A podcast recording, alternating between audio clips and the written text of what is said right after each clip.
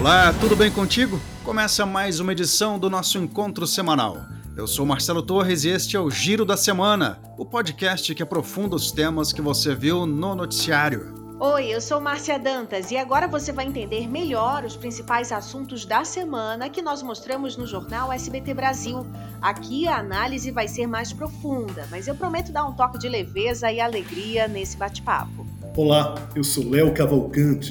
Hoje a gente trata aqui de três temas: a demissão de Ricardo Salles, ministro do Meio Ambiente do governo Bolsonaro o jogo eleitoral da oposição para 2022 e o caso Lázaro Barbosa, o serial killer que amedronta as redondezas de Brasília. Então vamos ao primeiro tema, que é a demissão do ministro Ricardo Salles, agora ex-ministro do Meio Ambiente, uma das pessoas que até então estavam mais alinhadas ao governo Bolsonaro. Esse político agora é investigado por participar de um esquema de facilitação de contrabando de madeira e entre outras ilegalidades. Vamos ouvir agora um trecho da reportagem de Rosiane Kennedy para o dia 23 de junho no SBT Brasil. A gestão de Ricardo Salles foi marcada por polêmicas. Uma delas foi quando sugeriu em reunião ministerial de abril do ano passado que o governo aproveitasse a atenção da imprensa focada na pandemia para modificar as regras ou, nas palavras dele, passar a boiada na área ambiental. Enquanto estamos nesse momento de tranquilidade no aspecto de cobertura de imprensa, porque só fala de Covid, e ir passando a boiada e mudando todo o regramento e simplificando normas. O aumento do desmatamento ilegal e as queimadas na Amazônia e no Pantanal reforçaram a pressão pela saída de Salles. Organizações internacionais, autoridades de diversos países e empresários pediram ao governo mudanças na política do setor. Mas o ministro seguia firme com o apoio do presidente Jair Bolsonaro. Logo após a exoneração, o ex-superintendente da Polícia Federal no Amazonas, delegado Alexandre Saraiva, afastado após pedir investigação do ministro, ironizou em uma rede social eu continuo delegado federal. O Diário Oficial publicou imediatamente e informou que a demissão foi a pedido do ministro. Na véspera, o presidente Bolsonaro havia feito um afago a Salles. Parabéns, Ricardo Salles. Não é fácil ocupar o seu ministério. Por vezes, a herança fica apenas uma penca de processo.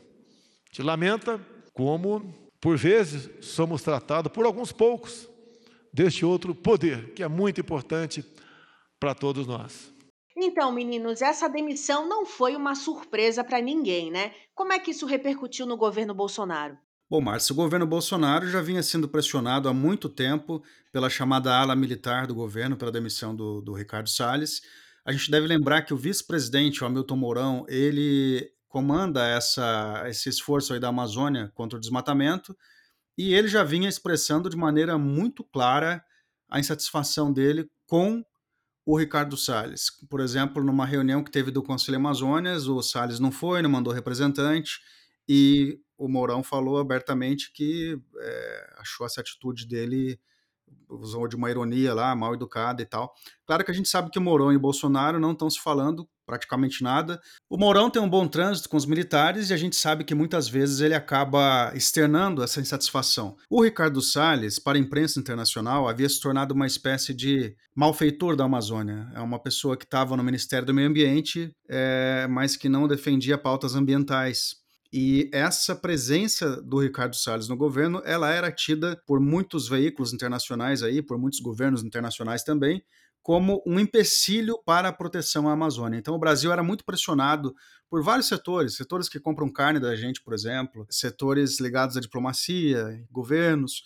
O Brasil era muito pressionado para que o Salles caísse. Isso acabou acontecendo nesse momento. Agora a gente não sabe exatamente por que foi agora e não antes ou não depois. Mas o fato é que, como você disse, Márcia, surpresa não foi. Era um, era um ministro que estava ali já, cai não cai há um bom tempo, né? É, eu acho que o ápice dessa crise foi desde outubro do ano passado, né? Quando teve aquela história no Twitter que ele teria chamado o ministro Luiz Eduardo Ramos, que era da Secretaria de Governo, de Maria Fofoca. Enfim, ele já tinha arrumado encrenca com outras pessoas, né, Léo? Sim, é importante vocês lembrarem desses episódios, esse episódio do Mourão, esse episódio do Maria Fofoca, porque nas últimas semanas, agora nas duas últimas semanas, todos os integrantes do governo Bolsonaro, que a gente falava aqui de Brasília, aqui em Brasília, acabavam dizendo: olha, Salles está pela bola 7, Salles vai acabar caindo. A surpresa é que o Ricardo Salles cai no momento que todas as atenções estavam voltadas para denúncias relacionadas à compra da vacina indiana. Então, isso é no mínimo curioso. O nosso segundo tema é que, depois de 16 anos de PSOL, Marcelo Freixo, deputado federal do Rio de Janeiro, filiou-se ao PSB e já deixou clara a sua pré-candidatura ao governo do Rio em 2022. O governador do Maranhão também fez essa mesma movimentação. Se tornou um ex-PC do B e se filiou ao PSB. É um jogo eleitoral. A intenção é que os dois defendam dentro do PSB a candidatura do ex-presidente Lula. Léo, para você, por que, que essas movimentações estão acontecendo agora? O Marcelo Freixo, ele estava acordado, ele estava palavrado com o PDT do Ciro Gomes. O Lula, quando começa a fazer esses primeiros movimentos aqui em Brasília, há mais ou menos um mês, a primeira reunião do ex-presidente Lula é justamente com o Marcelo Freixo. E naquele momento é como se o Lula tivesse interceptado a ida do Marcelo Freixo para o PDT e deixa dentro do PSB, o que é uma clara indicação de que o PSB vai apoiar o ex-presidente Luiz Inácio Lula da Silva e vai deixar a candidatura do Ciro Gomes em segundo plano e, de certa forma, a partir do ano que vem, não apoie.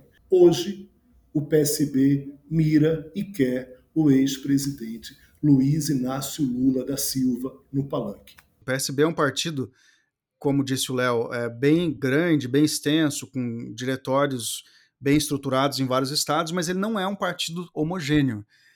Ele tem, por exemplo, representantes da esquerda tradicional, histórica, em muitos estados, mas também tem o caso do Rio Grande do Sul, em que o PSB ele é quase mais alinhado à direita ali, ele inclusive participa do governo do Eduardo Leite, que é do PSDB. Então, é, a vinda desses dois nomes tão é, emblemáticos para a esquerda, que é o Flávio Dino, do Maranhão, e o Marcelo Freixo, do Rio de Janeiro, tem esse objetivo de fazer esse balanceamento de forças aí talvez um pouco mais favorável para o PT. Se a eleição fosse hoje, se, se, a campanha já estivesse aí na rua, eu acho que seria muito difícil o PSB não embarcar na canoa do Lula, porque ele está é, disparado na frente nas pesquisas. Chegamos então ao terceiro tema, o caso Lázaro Barbosa. O baiano de 32 anos é suspeito de matar quatro pessoas de uma mesma família em uma chácara em Ceilândia, no Distrito Federal.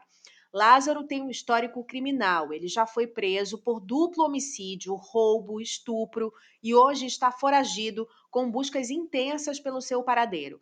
A gente vai ouvir as últimas atualizações do caso na reportagem de Victoria Mello, de Girassol, Goiás, do dia 22 de junho. Já são 14 dias de buscas por Lázaro Barbosa. O trabalho das equipes da polícia está concentrado numa área de 10 quilômetros quadrados em Girassol, distrito de Cocalzinho de Goiás. Nesta terça-feira, foi localizado um carro queimado que pode ter sido usado pelo assassino. A perícia foi até o local para tentar coletar impressões digitais.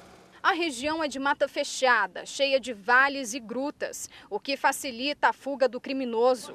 Com medo, muitos moradores abandonaram as propriedades rurais. Gente, a população está muito envolvida nesse caso. Outros bandidos da cidade estão aproveitando essa situação do Lázaro Barbosa também para agir. E a polícia já segue aí mais de duas semanas à procura dele e nada. Já se levanta a hipótese de que ele esteja tendo ajuda de uma segunda pessoa, que seria uma mulher. Mais de 200 policiais envolvidos. Gente, a situação tá difícil, né? Tá difícil. Assim, eu respeito bastante o trabalho da polícia, eu sei que não é fácil, é, mas eu fico me perguntando, assim, é, Desculpe se eu estiver sendo ingênuo, mas será que alternativas tecnológicas estão todas sendo usadas, né? Por exemplo, leitores de infravermelho que detectam calor do corpo, ou então fotos de satélite. Ali a gente sabe que é uma região difícil, cheia de cavernas, cheia de vegetação. Ele é mateiro, ele sabe muito bem se movimentar por ali, deve ter feito esse percurso aí já muitas vezes. Eu não sei, o que, que você acha, Léo? Você acha que a polícia está fazendo tudo que podia? Houve no início uma falta de coordenação muito clara. Quem é que seria responsável? O pessoal do DF, as forças de segurança do DF ou o pessoal de Goiás? Né? Depois acabou que o secretário de Segurança Pública de Goiás, que é um policial federal, Rodney Miranda, ele acabou assumindo ali toda essa coordenação específica ali daquele trabalho. Uma pessoa que viveu, que cresceu naquela área ali, ela tem muito mais condições de se esconder do que um próprio policial. Concordo contigo, poderia ser mais fácil se a gente tivesse elementos e, e, e mais equipamentos para fazer essa localização. E aí os dias vão se passando e a população também, a própria imprensa vai cobrando né, uma solução o mais rápido possível para esse caso. Agora, para falar mais um pouco desse caso, convido o repórter Tatuzinho, do SBT de Brasília, que está acompanhando as investigações para contar um pouco dos bastidores das buscas. Tatuzinho, muito bem-vindo ao podcast Giro da Semana. Primeira coisa, você já sabe quantos quilômetros você já percorreu acompanhando o caso Lázaro? Olha, é um prazer estar aqui no podcast com vocês, né, para falar desse caso que chocou os moradores de Brasília e também em torno do Distrito Federal, percorrendo chácaras, fazendas, possíveis locais onde Lázaro Barbosa tinha deixado rastros, né? Mais ou menos cerca de 400 quilômetros. Conta um pouco da sua rotina cobrindo essa, essa ação policial. Olha, a cobertura do SBT desse fato começou com a notícia de um triplo assassinato na madrugada do dia 9 de junho, o SBT foi a primeira equipe de televisão a chegar no local. Ah, os corpos ainda estavam sendo retirados por parte da equipe ah, do Instituto Médico Legal da Polícia Civil do Distrito Federal. Demos a notícia em primeira mão. A nossa rotina agora, é, nesses últimos dias, metade de um mês praticamente, sempre é chegar na redação, ir aí para Cocalzinho de Goiás, fazer participações ao vivo nos telejornais na, nível, de nível nacional, local. Então, essa rotina ela é sempre de checar a informação, preparar uma matéria sobre aquele assunto do dia e, principalmente, ficar à disposição da, do SBT para dar aí as últimas informações nos links ao vivo. E o que eu queria saber de você é o seguinte: há de fato uma sensação de pânico naquelas pessoas? Como é estar tá trabalhando todos os dias, estando direto ali com esse medo da população? Porque não é uma situação fácil a gente vê que a rotina da comunidade, principalmente dos dois distritos que até então eram distritos pacatos, é, comunidades com pouco mais de mil moradores, tudo mudou-se depois dessa fuga de Lázaro Barbosa. Chacareiros, fazendeiros estão tendo que mudar da zona rural, a população está assustada, apavorada com essa questão dessa fuga, vamos dizer, quase que histórica de Lázaro Barbosa de Souza. Tatuzinho, agradeço muito a sua participação. De fato, aqui a gente tem detalhes do teu trabalho, detalhes de como está essa busca. Então, muito obrigado, bom trabalho para você e até a próxima aqui no nosso Giro da Semana. Eu que agradeço a participação e é sempre importante a gente falar desse trabalho, né? Principalmente dos bastidores da notícia e de uma cobertura como um caso desse, que há tempos não chamava tanto atenção e hoje, inclusive, o caso Laros Barbosa, ele é repercussão mundo afora. Por hoje é só. Foi um prazer falar com vocês, como sempre é um prazer. E na semana que vem a gente está aqui de novo. Um grande abraço para todo mundo. Obrigada, meninos. Obrigada a todo mundo que está ouvindo a gente. É sempre muito legal compartilhar conhecimento com vocês e também com quem está nos ouvindo. Um beijo, até semana que vem. Pessoal, muito obrigado mais uma vez aqui pela audiência. Muito obrigado a Márcia, muito obrigado ao Marcelo. Faço um lembrete aqui para que vocês sigam o SBT News no Instagram. Muito obrigado e até a próxima.